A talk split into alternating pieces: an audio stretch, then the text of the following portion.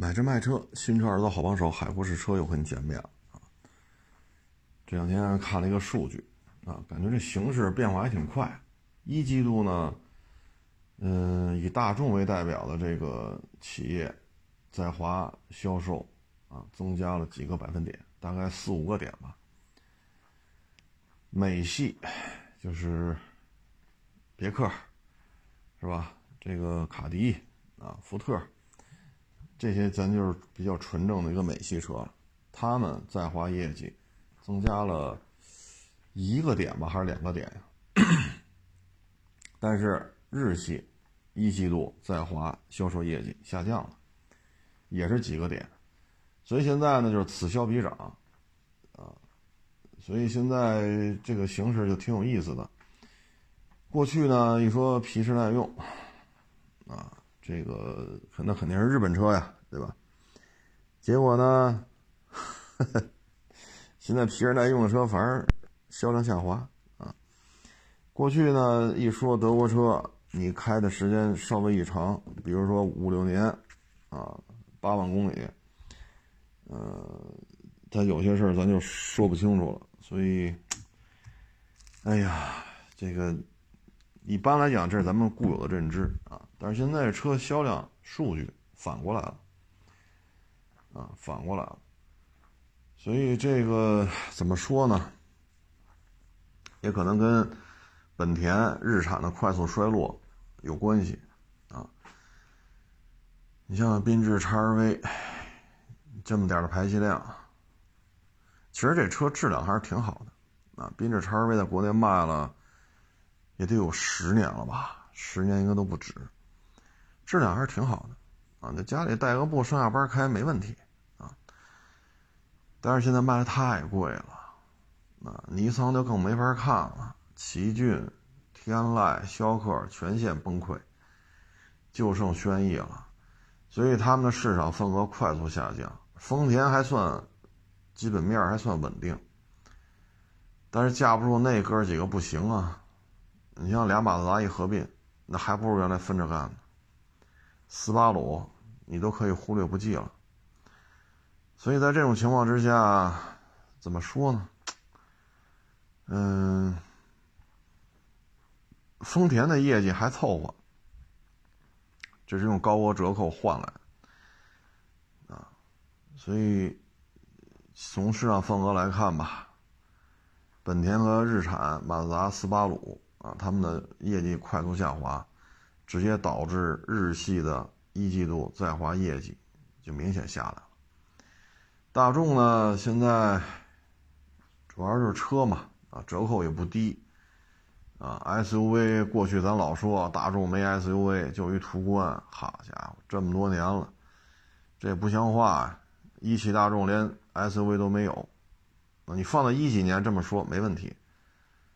但是疫情前、疫情后，就这三四年吧，三四年、四五年，一汽大众的 SUV 也一弄一大堆，啊，这个整个 SUV 这个品种啊，有些车呢，咱要说跨界版 Polo 的豪装，好像也不合适，但是反正就是从小到大啊，最大就是揽境、途昂，是吧？揽巡、途昂叉啊，这大的就四个啊，然后在底下乱七八糟一大堆啊，所以 SUV 起来了，这销量一下拉上来了啊，而缤智 XRV、逍客、奇骏的市场份额就让出来了啊，这样的话，大众和他们相比，在国内大众的四 S 店很多啊，所以这个销量就是此消彼长。啊，美系的增加呢，我觉得主要还是折扣吧，还是折扣，因为美系车折扣高啊，这相信大家也都有所了解。折扣越高，个儿又大啊，所以美系车也有所增加。嗯，日系现在主要就是就剩丰田了啊，雷克萨斯也不行了，讴歌 C 五百了，英菲尼迪。就差一官宣了啊，所以一季度这销售业绩挺有意思啊。大众为代表的德国车开始扬眉吐气了。这豪华市豪华车市场也是这样，奔驰、宝马、奥迪，咱不说纯电的啊，说纯电就完了，就说油的，油的它的还是可以的销量，但是雷克萨现在就不行了。其实豪华车市场上，雷克萨销量就这样了，对吧？英菲差一官宣，讴歌不玩了，所以豪华车市场上，德系也是远高于日系，啊，因为它不光奔驰、宝马、奥迪呀。对吧？它还有保时捷呢，所以这些品牌这个销量，那日系确实没法弄啊。GS 早就停售了，IS 早就停售了啊，现在就剩 ES 了。大轿车现在就俩，ES、LS，就是商务轿车圈子里就就剩这俩。ES 现在明明显卖不动，ES 得优惠好几万。L S 呢，这个就，唉，这个业绩就，嗨，优惠幅度啊更多。哦，对，我我说 L S，我想起来了，还有网友骂我呢，说 L S 卖的可好了，一分优惠都没有，让我不要在网上妖言惑众。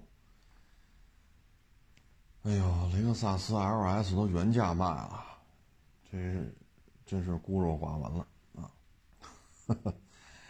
这不至于吧？你说我这天天收车卖车，我都不在乎说大众不行了还是丰田不行了，我都不在乎。你说，哎，买过雷克萨斯的车吗？有点瞎逼逼。我说雷克萨斯的车买过呀，IS、GS、ES、LS 四六零、LS 六百。G S 四三零，G S 三百，E S 二点四的，三点五的啊，包括现在这二 E S 二百，E S 二六零，E S 三百 Hybrid，G 叉四百，G 叉四六零，好家伙，我要跟你捋这个，嗨，没优惠就没优惠吧啊，没优惠没优惠，咱不谈这个啊，还有一个事儿呢。是今年一季度，中国汽车出口超过了日本，啊，所以你看最近日本跟咱这小动作不断嘛，啊，什么台湾有事儿就是日本有事儿，啊，还要部署这个大量的什么远程反舰导弹，啊，离台湾很近的那个岛啊，还要怎么怎么着，啊，对台什么军事援助，好家伙！那日本现在压力也很大，你说日本现在产业，它就过去咱数得上的啊，电视、洗衣机、冰箱、收音机，啊，磁带式的那个，啊，咱咱就不说了，反正这些甭管是家电是哪个圈子，现在基本上废了。手机，我最后有印象的是索尼、爱立信，啊，就索尼跟爱立信合作，就索爱、索爱啊。那这都多少年前的事儿了？你看现在周围谁还用索爱的手机？我记得那玩意儿好像是有微信之前，那手机就没了啊。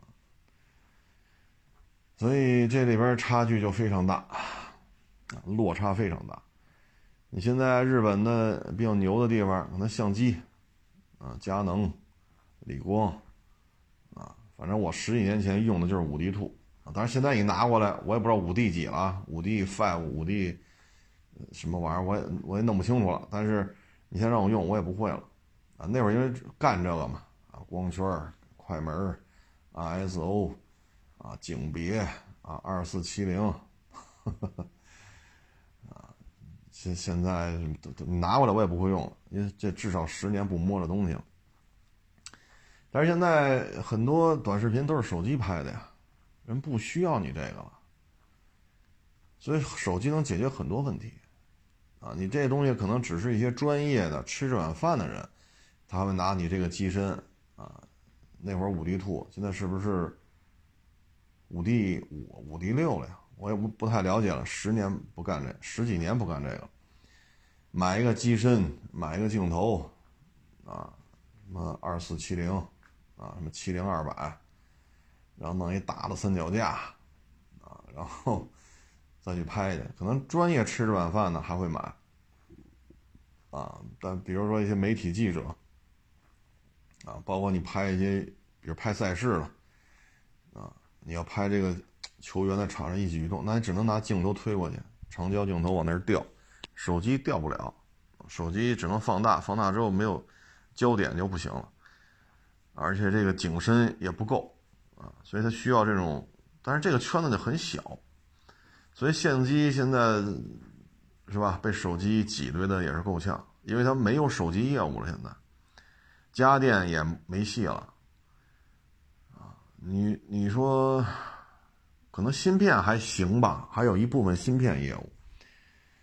呃，电池业务现在也不行了，全地球动力电池，大概百分之五十一。是中国的，其中百分之三十多是宁德时代，百分之十六点多是比亚迪，所以超过百分之五十都是中国的，剩下的就是这一大堆，是吧？北美的、欧洲的，什么思密达、绞盆机啊，就你们这一大堆分这个百分之四十多，所以动力电池这块它有一定份额，但是已经没有统治地位了。因为咱们国家也不是说就一个宁德时代一个比亚迪，咱们还有一大堆动力电池的供应商呢。所以，你要把这些中字头的企业都剔除掉，他们能分的市场份额大概就是北美的、欧洲的绞盆机的、棒子的，他们能分的市场份额百分之三十都不到，啊，大概有百分之七十、百分之六十大，百分之七十都是中字头的。啊，不论民企、国企什么这个那，啊，反正反正百分之六十多，将近百分之七十都是中字头的。所以，你这你再跟三星、LG 是吧？你再跟美国的、再跟欧洲的去较劲，日本的市场份额很少，但是它有这个业务确实有，芯片业务也有一部分。所以现在对于日本来讲，跟咱们这个叫嚣的越来越厉害，啊，这都是有原因的，因为它现在如果汽车工业再趴了。那对于日本来讲，压力就非常大，非常非常大，因为现在你看，咱不说业绩二三年怎么着啊，因为这才五月份。呃，丰田一百小，就俩丰田啊，一百小，俩本田一百多点日产呢，咱就凑个整吧，一百万啊！当然今年肯定到不了了，咱就凑个整好算。日产按一百。嗯，俩本田加俩丰田，在华业绩咱算算多少？算二百七十万吧。四个这个本田、丰田这四个四个四个厂按二百七十万，加上日产，这就是三百七十万。三百七十万你再加上马自达和斯巴鲁，啊，再加上雷克萨，咱就按三百万吧。啊，三百万的这个量来算，如果这个业绩哭嚓掉到二百万。这个对于日本的这个这些企业来讲，这事儿就不好办，因为下降通道一旦打开，往回拽那个费了劲。因为现在是电车时代，日本人的这些电车明摆着玩不转，啊，原来咱们也说过这例子，五菱宏光 mini EV 两万八千八，日本人买了拉回日本本土，全部分解，分解到螺丝、螺母、垫片儿啊，分解到这种程度，最后一算，这个车日本人要生产得卖到十万到十一万，就合人民币啊，在日本生产的话，这个价格就没法玩了呀。你说你人走车还在，一车传三代，那这车两万八，你卖十一万，这我买三辆都不到十万呢，你还卖到十一万，那这就不好聊了，对吧？你说烙煎饼。这家七块，那家八块，吃哪个都行。那这家七块，你这卖二十四，那我肯定不吃那二十四，我还吃这七块的，是不是？都那么大，都这分量，都搁一个鸡蛋，都搁一张薄脆。你这，你七块对二十四，我肯定吃那七块，我不吃这二十四，就这么简单。还有一个呢，更让日本人头疼的是什么呢？五菱宏光 mini EV 没有用一个日本的零件。也就是这台车完全把日本的汽车零配件产业链完全给隔绝了、屏蔽了。这个让日本人很头疼，很头疼。你用日本人自己的电动汽车产业链，去把它配套出了这么一个车，十万多，将近十一万。而中国这个没有用任何来自于日本，不论是进口的还是日本在华生产的零配件，没有，一个都没有。所以你说它压力能不大吗？啊，如果对于日本这种资源匮乏型，除了吃鱼啊可以自己捞去，剩下的绝大部分都得进口，啊，绝大部分都得进口。所以他现在压力是很大。啊，如果汽车工业再出现这种快速逆转，那对于他们来讲很烦，非常的烦。这边呢有足够的产业链可以配套，而且事实上动力产动力电池的产业链当中，百分之六十多，差不多百分之七十，都是中字头的。而且中国造的电动汽车可以完全隔绝掉日本的产业链，不光是五菱可以做的，比亚迪也可以做到。欧拉也可以做到，啊，传奇那个不是埃安啊，他说错了，埃安埃安的电动车也可以做到。这对于日本人来讲，这是接受不了的，啊，这是接受不了的。那他现在还有霸主地位的，可能就是这些硬派越野车了，啊，因为这些车在非洲、在中东、在南美、在土澳，是吧？在欧洲啊，包括像这个，呃。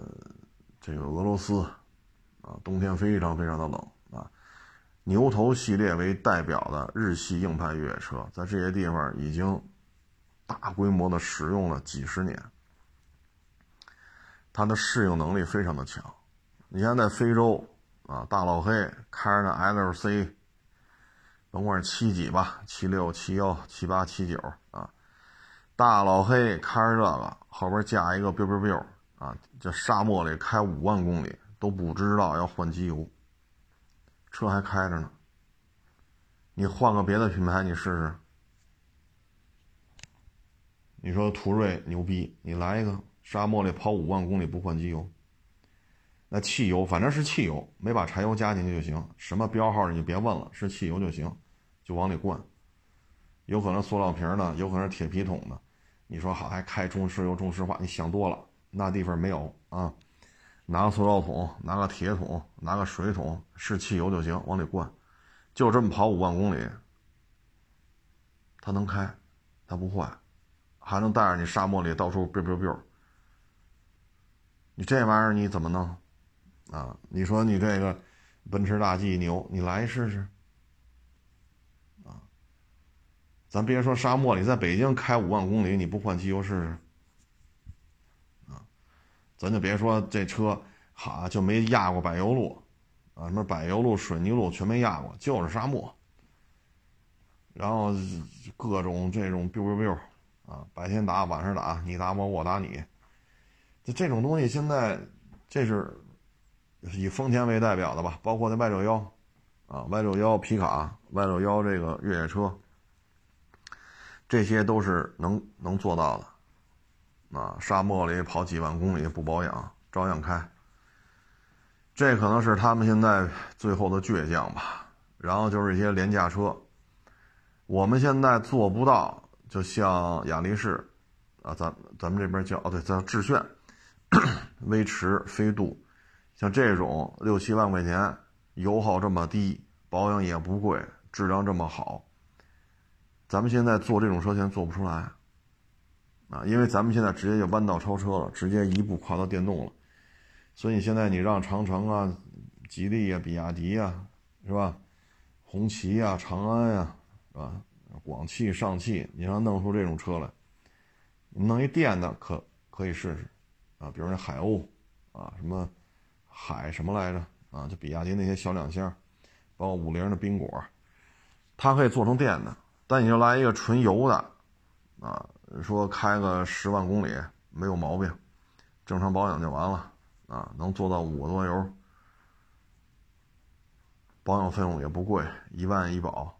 他们现在咱们现在做不出来，所以咱们现在海外的这个增量呢，我觉得主要就是新能源啊，这是目前丰田拿不出手的。丰田要拿不出手，其他的就别看了，啊，就不用看了，啊。然后呢，去海外出口呢，很多时候其实就是这些车。你包括咱们的电动汽车，你像国内 ID 三、ID 四卖多少钱？欧洲 ID 三、ID 四又卖多少钱？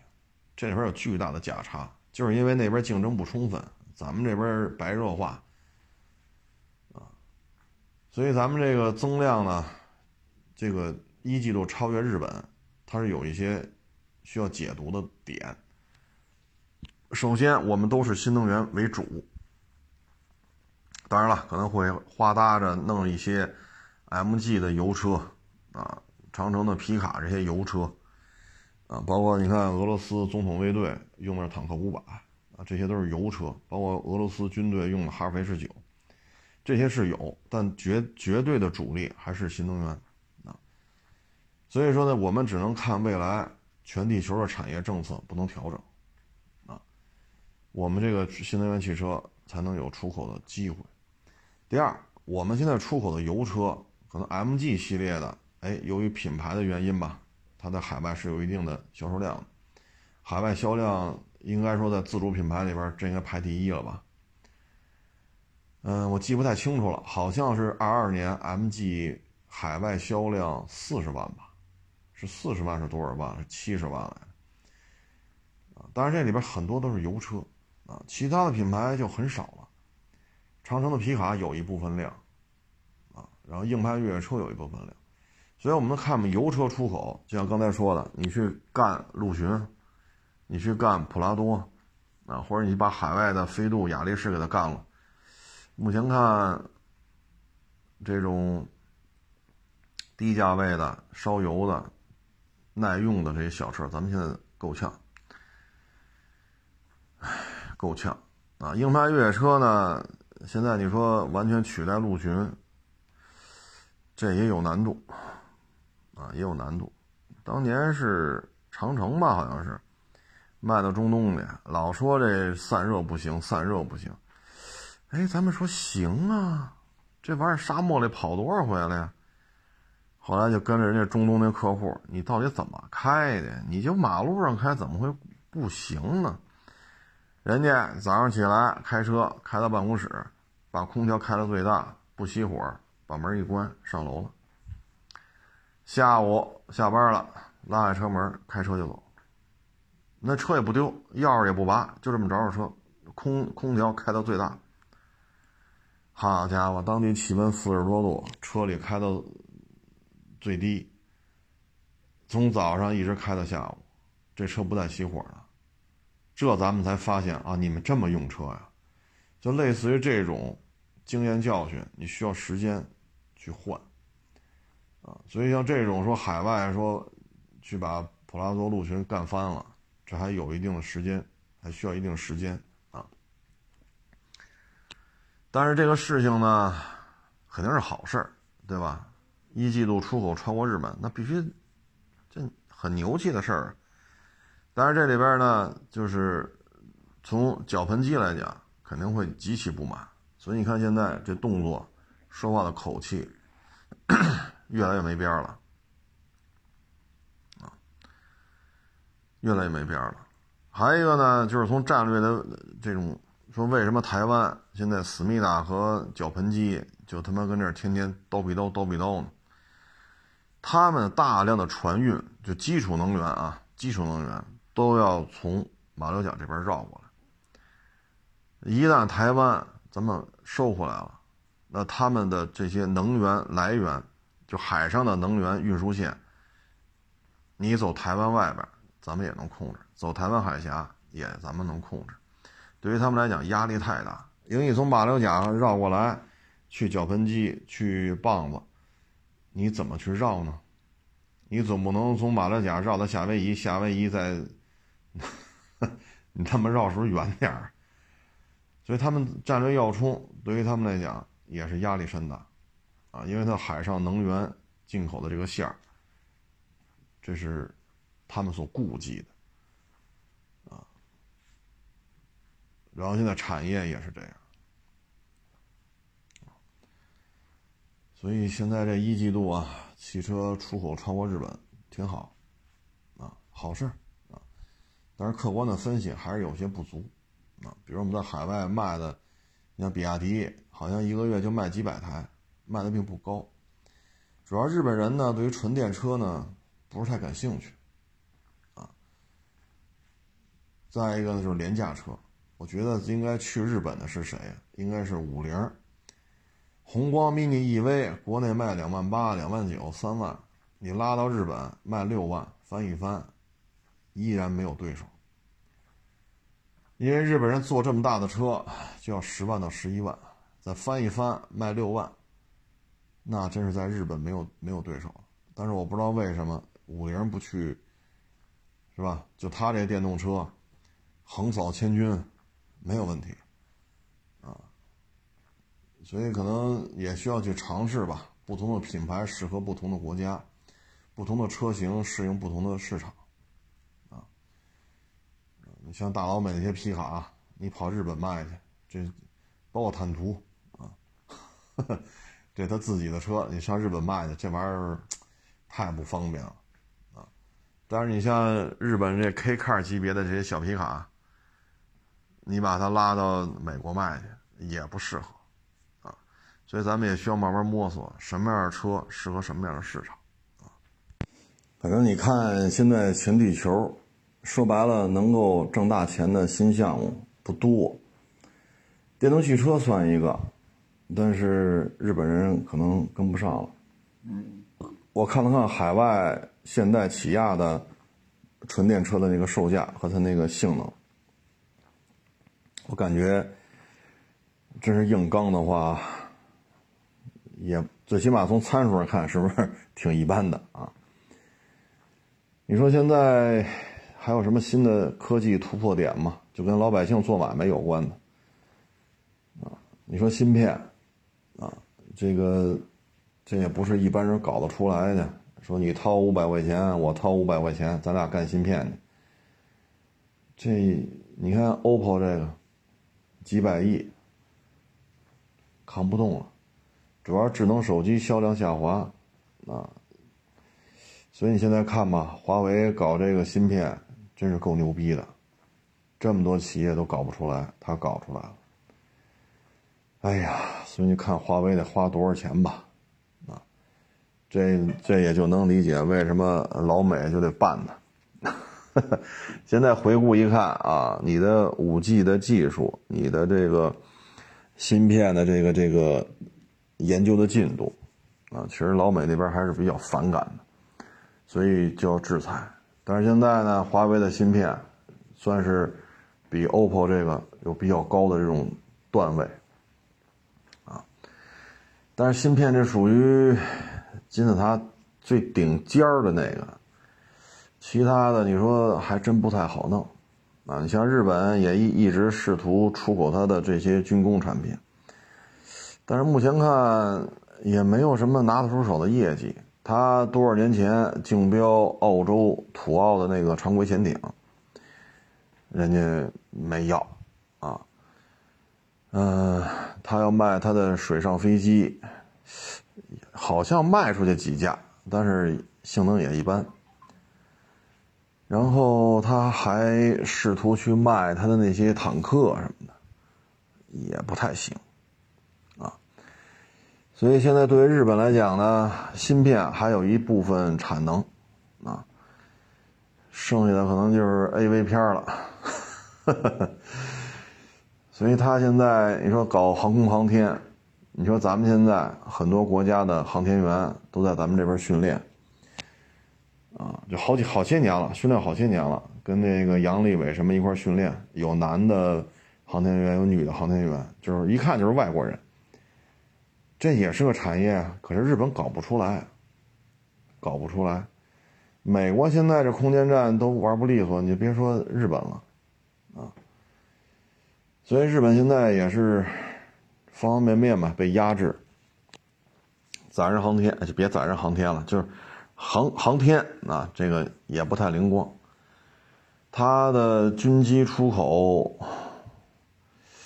，F 二没人要。F 二的价格跟 F 美国 F 二十二的价格都有一拼了，那就是一个 F 十六嘛，F 十六的绞盆机版本，F 三十五也是老美的，它现在只不过就组装生产啊，它能卖的东西确实很少啊，主要原因呢就是它装备量很少，所以单价很高。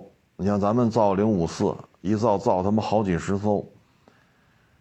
啊，有说造了三十多艘了，有有的说造了四十多艘。咱们现在护卫舰编号都不够用，咱是五字头是编号是护卫舰嘛，就是五零零到五九九，咱们居然都出现了编号满了，所以又把大批的零五六转给海警腾编号，所以咱们的零五四这个制造成本很低。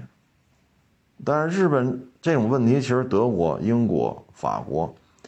包括意大利呀、西班牙呀，啊，都存在这个问题。就这，我刚才说这些国家都是能自己生产这种护卫舰的啊，它也存在这问题。你咬着后槽牙，你用十年生产六艘护卫舰，你成本就很高。咱们咬着后槽牙，十年能干出三十艘、四十艘来，咱成本就低。所以你看，卖给巴基斯坦那四艘零五四，叫零五四 AP 嘛，啊，外销版本。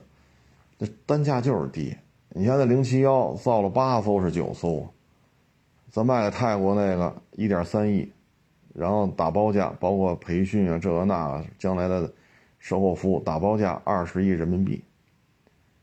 为什么做这么低呀？首先庞大的造船产业，咱们手握的商船的订单量世界第一，然后这本身又造了八艘还是九艘零七幺，然后你再再再造一艘，这成本就很低。美国这么大的就得十七亿 dollar，而且是简装版，发动机动力大幅度下降，隐形的电子桅杆、电子帆杆拆了，隐身性能下来了，动力下来了，还要十七亿 dollar，咱们卖给泰国的全包价二十亿人民币，也就是三亿左右，啊，所以日本军工出口也是很困难，就是你就这么大。对吧？你只能买这么多，你搞出来了吧？单位成本又降不下来。就像咱说的五菱宏光 mini EV 卖两万八千八，他要造这么一个十万起步，得奔着十一万。那你同样这俩车往外卖，你说是吧？所以刚才我一直说，为什么五菱不把这些他这点小皮车弄出去，杀伤力巨大，包括五菱这小面的，那不得横扫全球啊？啊他那点小皮车可了不得，你别看那车，你咱们可能城市里上班的咱不需要，但是就这价格，五菱的小面的质量也不错，他就卖这价格，他就这么大，他就质量还可以，别人造不出来啊。不服你生产一个，就卖这么便宜，就这么耐用，就这么大尺寸，这么大排量，做不出来。所以现在绞盆机这边确实压力比较大。如果汽车这事儿再出现比较大的闪失的话，现在就丰田在华业绩还算稳定，那可能某些月份还有所增加啊，其他的都不行了。什么三菱儿，嗯，那什么来着？啊，马自达、斯巴鲁是吧？这都这这都这都完了，在国内业绩很差。咱们有强大的配套嘛？你像那骁龙，就是专门给巴基斯坦设计的。早先咱们叫超七，超七呢就是米格二十一的国产版本歼七，然后在歼七 P、歼七什么 PM 什么什么，在那基础上做两侧进气道这种大改，结果改吧改吧改吧改吧成骁龙了，这跟当初立项那飞机简直就是天壤之别。所以你看骁龙。用着也还都行，啊，也好几个国家都买了，啊，就是你能不能控制住价格，所以这个对于日本来讲现在压力比较大，所以现在对台湾这边老是七个不服八个不忿的，啊，所以你看他那个原来叫金刚级，啊，现在又改名了，其实还是大老美的四面盾，加大老美的这个远程空空弹。呃，远程舰空弹啊，嗯，但是这个成本也很高，而且它没法出口。你的四面盾是美国人控制，你的远程舰空弹也是美国人控制的。这核心的东西如果都被美国人控制了，你就造一船出来，这怎么用啊？你不像中国的四面盾，中国的远程舰空弹，我们完全自制，没有一个零配件来自于美国。所以我想卖沙特，我就能卖，啊，当然最终能不能成，这咱也不知道啊。反正现在传闻三到四艘，成本低，因为咱盾舰四面盾，咱们生产的也得有二三十艘了，所以成本就是很低。世界上第二大盾舰的舰队就在中国，就四面四面盾的这个舰队，第二大就在中国。你成本低，完全自制，不受制裁影响。所以这你说日本人出口大军舰也没戏，啊，他被人美国卡了脖子了，所以一季度超越日本吧，这就看未来这个绞盆机的这个领导层是一个什么样的心态了，啊，其实说这个咱引申到就是咱平时工作生活，我原来说过这案例，说您这个是吧，外地考到北京来。分在单位里边了，给你解决过户口，但是收入不高，一个月就四五千块钱，你还得省吃俭用的。结果单位这老大哥老大姐，哎，就得人多的时候，来给你俩肉包子，我买多了。他就是人多时候干这事儿，啊，你说他关心你吗？关心呀，不要你钱，给你俩肉包子。这挺好的吧？我说给你来张肉饼，挺好的吧？哎，他确实关心你了，以结果为导向，人做的没问题，就是，但是他就得在人多的时候做，哎，显得自己牛逼。那如果这小伙子认了真了，啊，当了一回事儿了，哎，如果小伙子呢某一天啊通过贷款呀怎么怎么着的，人家在北京买个说六十多平的老破小。啊，甚至于更小，四五十平的老破小。那这时候，如果小伙子真当了真了，喜喜笑颜开、兴冲冲的找这老大哥或者这个老大姐，说：“谢谢您帮助啊，您上我们家吃饭去吧，我买房了。”你这话说出来那一瞬间，对面就能翻脸。啊，对面就能翻脸。所以，当我们这边越做越大，那不能接受这个现状的国家就很多。你看这两天美国要去中东修高铁嘛？我听完这消息，我操！我说这拜登这老爷子这这这是怎么了？这是这是哪儿吃的不合适吗？这怎么想着美国要去中东修高铁去了？这他妈美国自己的铁路他妈三天两头出事儿。再说美国自己本土有他妈一条高铁线吗？咱不要求说开三百开四百。就是你过去就本世纪二十三年，过去二十三年，你有哪条铁路是新修的，并且正常运行车速不低于一百二十公里每小时？你有哪条铁路能符合这标准？这就要出去修高铁去？这他妈不是吹吗？真是急了啊！真是急了，他这他。你像当年沙特不就是吗？日本人搅和，德国人搅和，美国人搅和，最后弄来弄去，这他妈谁也修不了。咱们认赔也把这个沙特两条铁路修出来。修完之后，你看当时沙特的老国王，那可爱坐这高铁了，几百公里长啊。要么你开车，陆地巡洋舰，奔驰大 G、迈巴赫、大劳斯，人家趁钱有的是，但是岁数太大了。你 沙漠公路上坐什么车跑那么好几百公里，老国王也受不了。哎，有了高铁，你看多好啊！老国王都爱坐这个，所以你看示范效应马上就开始了啊！我记得咱帮委内瑞拉修过一百二十公里的，然后印尼的那个是呃已经交接了，呃中老交接了，中老因为有这铁路 GDP 老挝翻一番嘛。把泰国、越南都给刺激的不要不要的啊！咱在非洲也修过最早那个坦藏铁路啊，几十年了还在运营。包括吉布提往内陆修那条铁路也是咱们弄的。你说美国现在都急了，你干不了这事儿，扩大影响力不是他们那军校不就这专业吗？颠覆颠覆他国政权系。你说这学校出来的都他妈干什么的？这都是啊！所以在这种情况之下吧，哎，只能是做好自己吧。现在就是扛着啊，就是扛着。咱们这边也不乐观，他们那边也不乐观。但是咱们现在出口业绩增加的还是挺厉害的，啊，那为什么越南的出口就不行了呢？它主要的问题就是，其实很多是转口贸易，就是说，你说越南生产手机啊，你的屏、你的电池、你的壳、你的里边的芯片啊，里边的运算器等等等等，存储器，就过去电脑叫内存条啊，等等等等，几乎都来自于中国。然后呢，这手机比如一千块钱，你组装完了，给你五十块钱的组装费，贴一个越南的标，产地越南，卖了，那你挣多少钱？这一手机你就挣这五十代工费，但是你要有一个庞大的厂房，雇好多人，那再摊销这五十块钱，你能挣多少钱？而且所有的核心东西，如果说全部用中国的，也没问题。但现在可能极个别的一些芯片，啊，可能还要外购。那这些大头还是中国人挣的，只不过因为贸易战、转口贸易，所以你说越南现在这事儿很根儿尬，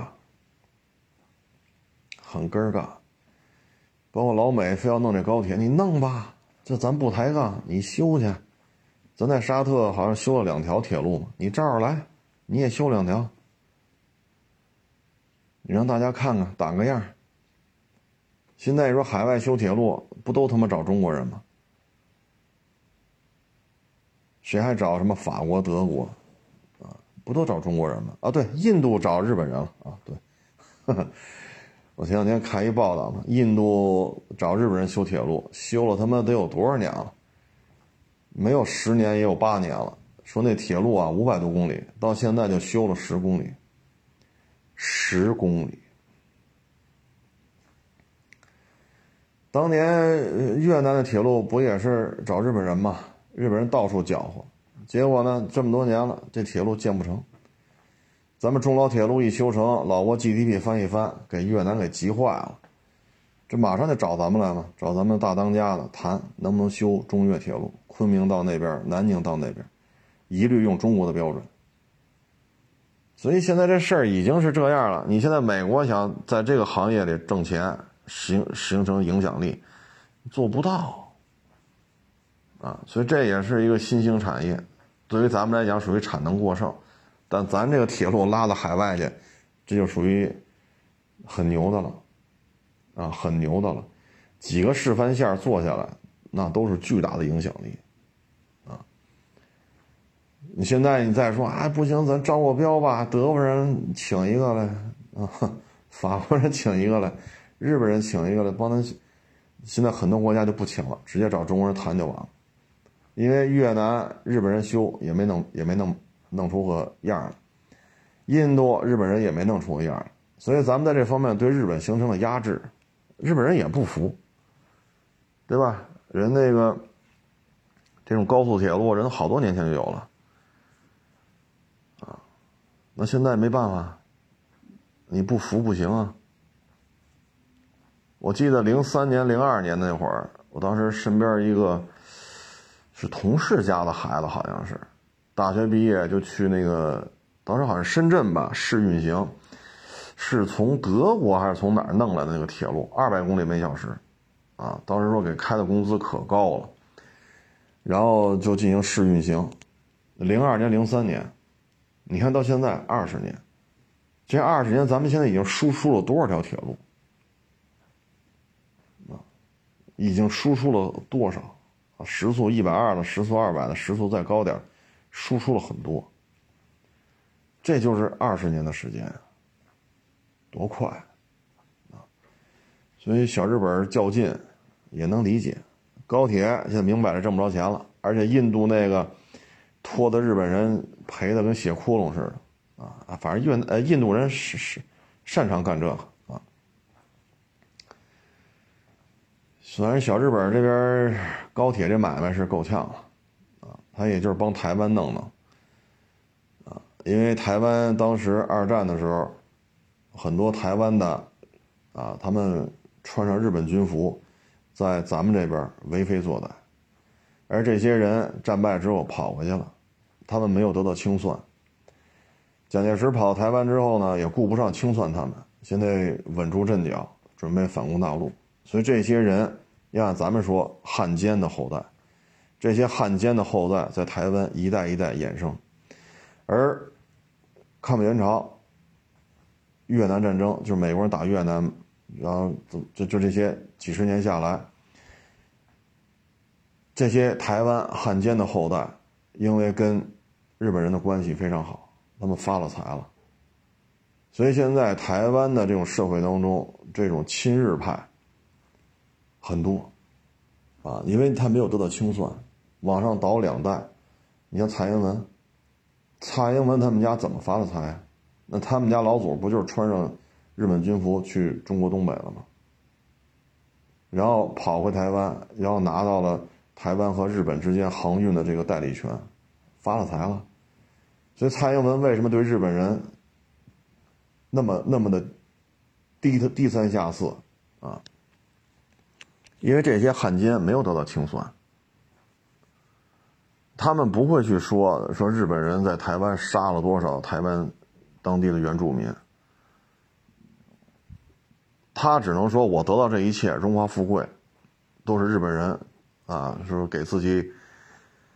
嗯，是嗯，蔡英文的爹，对，给蔡英文的亲爹啊，有些是是爷爷辈儿，有些是父亲辈儿。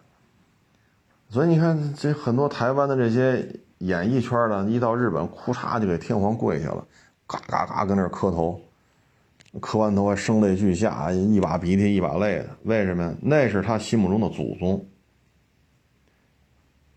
那是他心目中的祖宗啊。所以说，台湾这个什么还用一些日本的。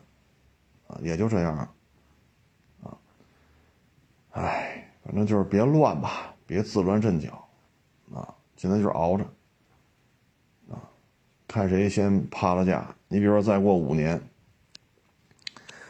假如说中越铁路，然后中国和泰国，啊，不论是走越南还是走老挝，啊，中中泰铁路也搞定了，捎带脚拐个弯，啊，什么柬埔寨呀，是吧？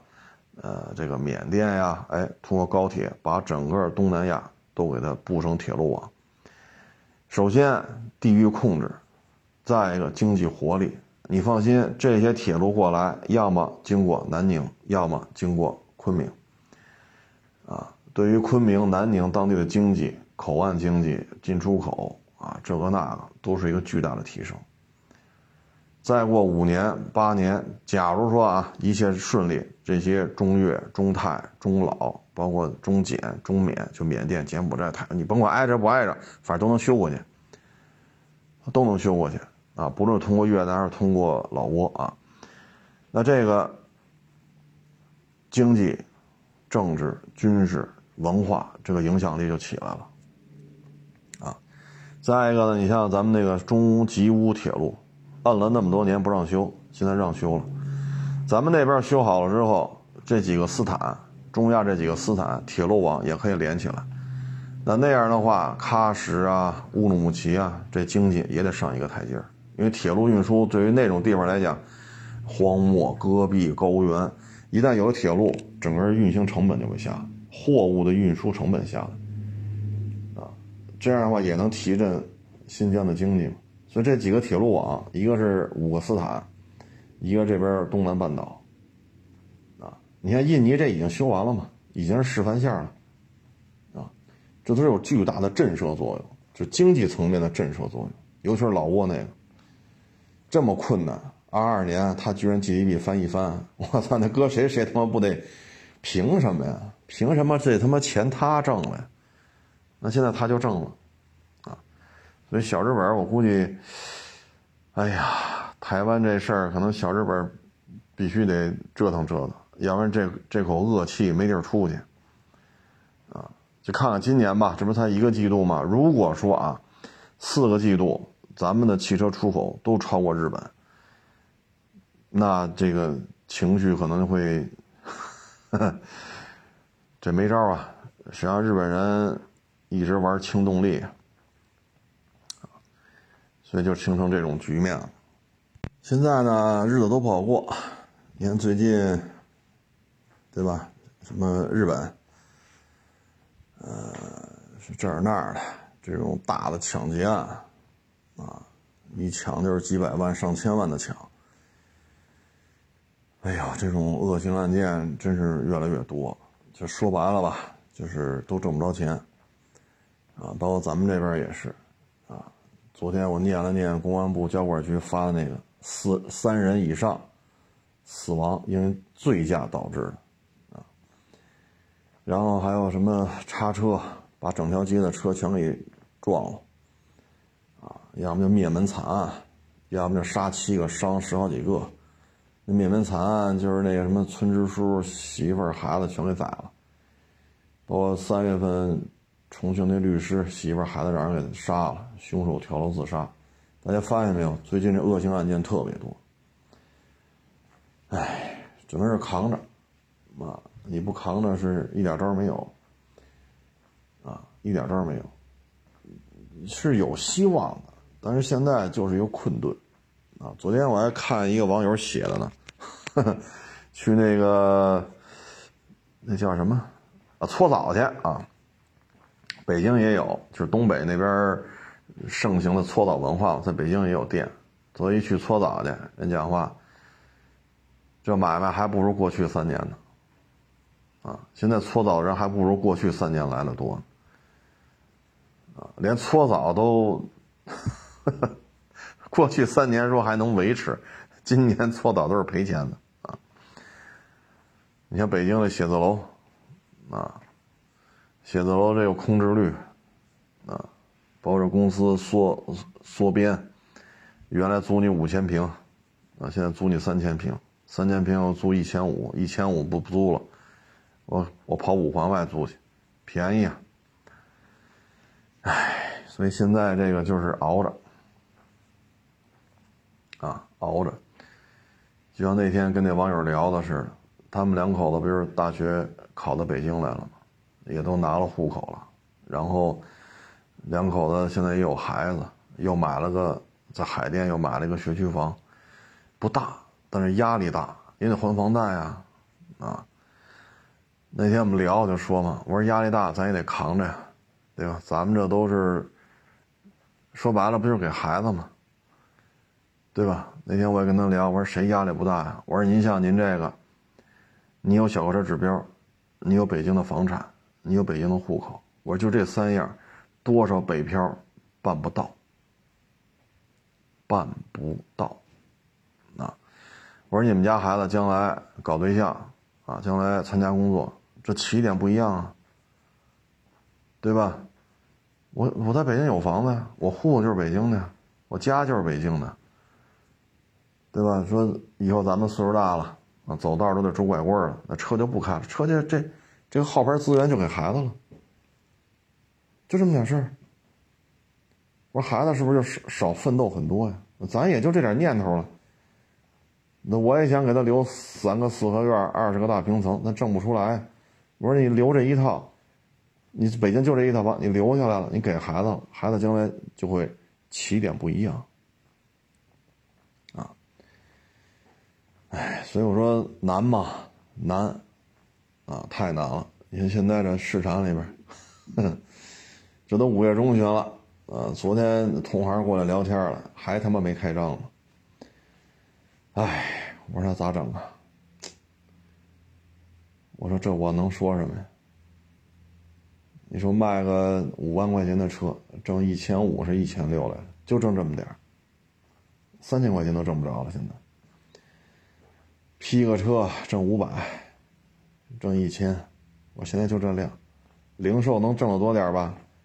一千五六，哼，确实多挣了啊！人那个批是五百一千的批，零售挣一千五六，多挣的，多挣五五六百块钱。我说现在就这样。我说你看着忙活吧，左一辆右一辆，左一辆，好家伙，你这算去吧。现在卖车的单车利润都降到三位数了。啊，好不容易到个四位数吧，一千，一千五六，这确实是四位数啊，咱也不能否认呢，但是现在就这情况，啊，你卖个大车，啊，你挣多少？几千块钱，啊，你卖个四十多万的车就挣几千块钱，谁信呢？那现在就这样，有人给钱赶紧卖，不犹豫，啊，不犹豫赶紧卖。哎，有二十多万的车批，有人要就批，啊，二十多万的车挣两千，呃，现在就这样，落袋为安嘛，是不是？你你现在就就就这形式，你你说咋整？你好歹我这还有出有进呢，那同行一聊，我操，这个月没开张，我都不知道怎么接了，我这，我我都不知道怎么接人话茬了都。啊最近呢，反正这种纠纷啊，闹得沸沸扬扬的，确实也多。今天我看那唐山拆迁，人那个是农村吧，是拆拆个拆拆那院子，这不是也发生纠纷了吗？其实三令五申吧，就是不允许那个那个单位的人参与这种强拆，早就有文件，那这回还去。去了之后，人家这户的那个女的就拿菜刀开始砍啊！你说这种问题现在就是，你包括高铁那老爷爷带着是小孙子是小孙女，你非得去商务舱坐去，你买的是二等座，你没花这钱，就这种纠纷，反正我觉得乘警都有责任吧。包括之前那个这边罚五百，那边罚二百，你乘警自始至终没出现啊！你乘警的震慑力、约束力、现场的掌控能力，我们都没看见。我们就看这事越闹越大，这乘警是不是也需要反思啊？啊，反正最近这个，包括这今天还看呢，一个男的骑自行车。旁边这女的骑电动自行车，俩人就都骑呗，就那非机动车道过去，上去一脚给人踹那儿。就最近就这种事儿特别多，啊，唉，经济下行啊，反正各位也是多保重吧。这个像我这还不错，还能开张，啊，还能开张，那总比不开张的强呗，啊，唉。但这种情况也只能是心平气和的来面对，因为这个事情不是我能左右的。所以呢，就像昨天说的，下行收缩在这种氛围当中，很多思维方式都要调整。不调整肯定是不行的，啊，唉，现在反正就是快进快出，别犹豫。但凡一磨叽，这车可能就砸手里了，啊，嗯，经营嘛，就是这个样子，啊，我也没想到搓澡都没人去了，说白了就是消费降级了。你让人家给你搓，那肯定收费高啊，人家也不能白干呢。那现在就类似于说相声的，你看现在曹云金，网上说相声。哎，十万人在线直播打赏一开，人家这一场相声挣的钱一点都不比你开一个相声专场挣的少，但是成本可没有这高啊！你说北展，好家伙，你把这租下来多少钱？人家这不需要，人做直播就完了，人家成本跟你租一北产剧场，那这成本可以忽略不计了。对吧？十万人在线，这一打赏，好家伙，咱就不好说是几十万还是上百万了。这直播打赏就高了。现在又把老搭档刘云天又找回来了，啊，俩人是吧？所以现在这都是收缩，啊，下行。你看买，你要郭老板要卖相声票，他要开相声专场。那头几排的位置好的，是不是得一两千一张？中间的是不是得五六百啊、七八百？最后边那几排是不是一两百、两三百？你不买这票，你就别想看。但是他这搞直播了，你只要有手机能上网，你就能看。他说的很明白，愿意打赏你就打，对吧？不愿意打赏，没关系，一分不掏，一样可以看。啊，一会儿说个评书啊，一会儿说个相声啊，一会儿说个绕口令一会儿再找个谁弹个曲儿。你愿意掏钱你就掏，不愿掏钱你就不掏，得。这一下，这就把大量固定资产投入的这个以德云社为代表的，就把这种就给摁这儿了啊！所以现在这都是新的 形势的变化。你包括本山传媒走这么多人啊，走这么多人。疫情期间，你室内演出人员密集。这肯定是不行的。那这三年确实也让他们收入受到影响。当时我我记得他们好像这两边本山传媒和德云社好像对于直播这一块都是有一些顾虑的。啊，以后门票怎么办呀？但是你看曹云金这事儿，我就直播，所以这就是收缩下行的环境当中，因为像这个说相声。像那个搓澡，啊，包括咱们之前聊过电台、电视台，这些都属于什么呢？吃饱了喝足了，没事干，哎，花钱捧个场。但是现在吃饱了喝足了，都已经是很困难了，哪还有那闲工夫给你捧场？那这些靠闲工夫、闲钱儿才能运营的这些项目，那肯定得受到冲击啊。所以你像曹云金这个直播，就跟德云社的相声，你看嘛，成本投入完全不一样。跟你租是吧？天桥那剧场，租北展会馆，呃，北北展的剧场，你直播这费用就可以忽略不计。但是他一场直播下来，少则几十万，多则上百万，然后平台分一半，他还捞这么多。他的投入产出跟你开相声专场投入产出完全不是一量级。啊他这还能天天做，一开十万人，一开十万人，啊，所以你说这事儿是不是就不好聊了啊？这对于德云社来讲，一直不让底下人做相声直播，啊，不去开直播，不要去保持新鲜度，这个那好卖票，那这就是一个巨大的冲击，啊，你作为德云社来讲，这怎么去应对呢？可是作为说相声来讲，包括二人转，它是一个舞台艺术，你需要在小剧场，甚至于露天啊，你面对面和观众，现场砸挂，现场翻包袱，翻一个，翻两个，翻三个，看底下人的情绪变化、表情，这是需要。我要说几千场小剧场可能说多了，但最起码你得有个千八百场的小剧场表演经历，你才能知道怎么调动情绪。你的这些活才能玩的溜，啊，你这尺寸拿的合适。但是你现在哭嚓全改直播了。作为老相声演员，比如像岳云鹏啊，是吧？曹云金呀，包括什么阎鹤祥啊，啊，郭麒麟呐，啊，等等等等。你像这些，包括烧饼什么的，他已经有上千场，甚至于几千场小剧场演出，他 hold 得住。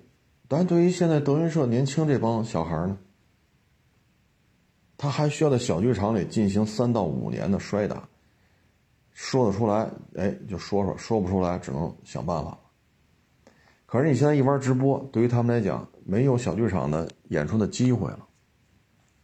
啊，当然了，这话说绝对了啊！德云社的这线下还该办还是办，但是这种直播形式对于他来讲就是一个冲击。啊，哎，所以你说形势变了。连说相声的需要面对的挑战都不一样，包括我们二手车也是，你现在沾不点就卖，沾不点就卖，四五十万的车挣几千，二十来万的车，也也没比那一千六多多少，啊，那最起码我不白忙活吧？你马路上捡一千六，你捡一试试，真地下十六张百元大钞，你还真不敢捡。捡完了，好，你还没到家呢，警察都到了，你是不是捡人钱了呀？那你还得还给人家，对吧？你这，你这就不好弄了，这个，所以咱还真不敢捡去，摄像头太多了啊。所以就是知足，啊，心气儿不能太高，啊，你像过去很少有这一台车都是三位数，现在很多很多车都挣三位数就卖了。啊单车不超过两千块钱的越来越多，啊，唉，所以有些时候也是无奈呀，啊，你能适应就行，你不适应那就没办法。那现在还高举高打，是吧？这收高端车啊，多收车啊，或者说大面积的扩张，现在的形势很不乐观。啊这个时间可能还要持续一段，那持续一段呢，就意味着成交量低，客单价低，单车利润低。但是你要这会儿，因为现在这个是吧，什么成本都在上涨，所以你要逆势而为，这风险就很高啊。唉，所以通过曹云金，通过直播的方式啊，可以说。这是一个新的尝试，啊，你对于德云社来讲，一直不让底下这些，是吧？去做直播说相声，保持新鲜度，保持小剧场卖票，那这就是个巨大的冲击，啊！如果那边老是十万加在线人数，十万加在线人数，十万加，说俩钟头，好家伙，分到手的啊，平台刨一半嘛，分到手的几十万总有了吧？那这事儿就不好办了，啊！当年散摊子不也是因为钱吗？这个走了，那个走了。那现在这片儿，如果因为他们都很熟，啊，那会儿烧饼不还要跟着曹云金嘛？后来烧饼爹妈不干了，又把曹云金弄回来，呃，不是，把那个烧饼弄回来，好像是又狠狠的教训了一顿吧？就是 烧饼的爹妈把烧饼教训一顿。必须跟着你师傅混，就跟着郭德纲啊，不许跟着曹云金。那底下人家师兄弟关系都挺好的，所以你这边挣这么多，这都是很麻烦的事情，对吧？啊，所以新的形式得去适应啊。你像我们这个就是呵 呵最鲜明的一点，就是单车利润低啊。反正最近这几个月。啊，几百块钱一辆的车也卖了不少，不是说车就卖几百，是利润就几百，也卖了不老少，啊，你得适应，啊，这不是那会儿好弄个陆巡五七，我这刚开回来，还没开车门还没下车呢，网友冲上来卖吗？这车卖，交钱。我说都不带问价的，你说多少钱吧？好，那会儿卖陆巡五七就这样，现在你弄一试试，可他妈难卖了，非常难卖啊。所以就是适应吧，啊，适应吧。这两天气温比较高，今天气温三十五度，所以今年注定是一个非常热的夏天。我生在这儿，长在这儿，五月中旬吧，啊，还没到五月底呢，说气温能干到三十五度，哎呦我去！哎呀，今天我验这车，我操，我摸那车那铁皮都他妈烫手。气门仪杵一会儿，的气门仪不工作了，过热。哎呀，拍一会儿那个手机，拍一会验车那个，哈，手机过热，死机了。哎呦我去！哎，今天喝水喝的可多了，左一瓶右一瓶，这矿泉水啊，一瓶一瓶的喝。太他妈热了，我操，三十五度。昨天是三十一度，啊，晒得我都有点懵。我操，今天他妈比昨天又热。这气候太反常，行了，不多聊了啊！大家也注意防暑降温吧。这气温确实够劲儿啊！谢谢大家支持，谢谢捧场，欢迎关注新浪微博“海阔试车手”。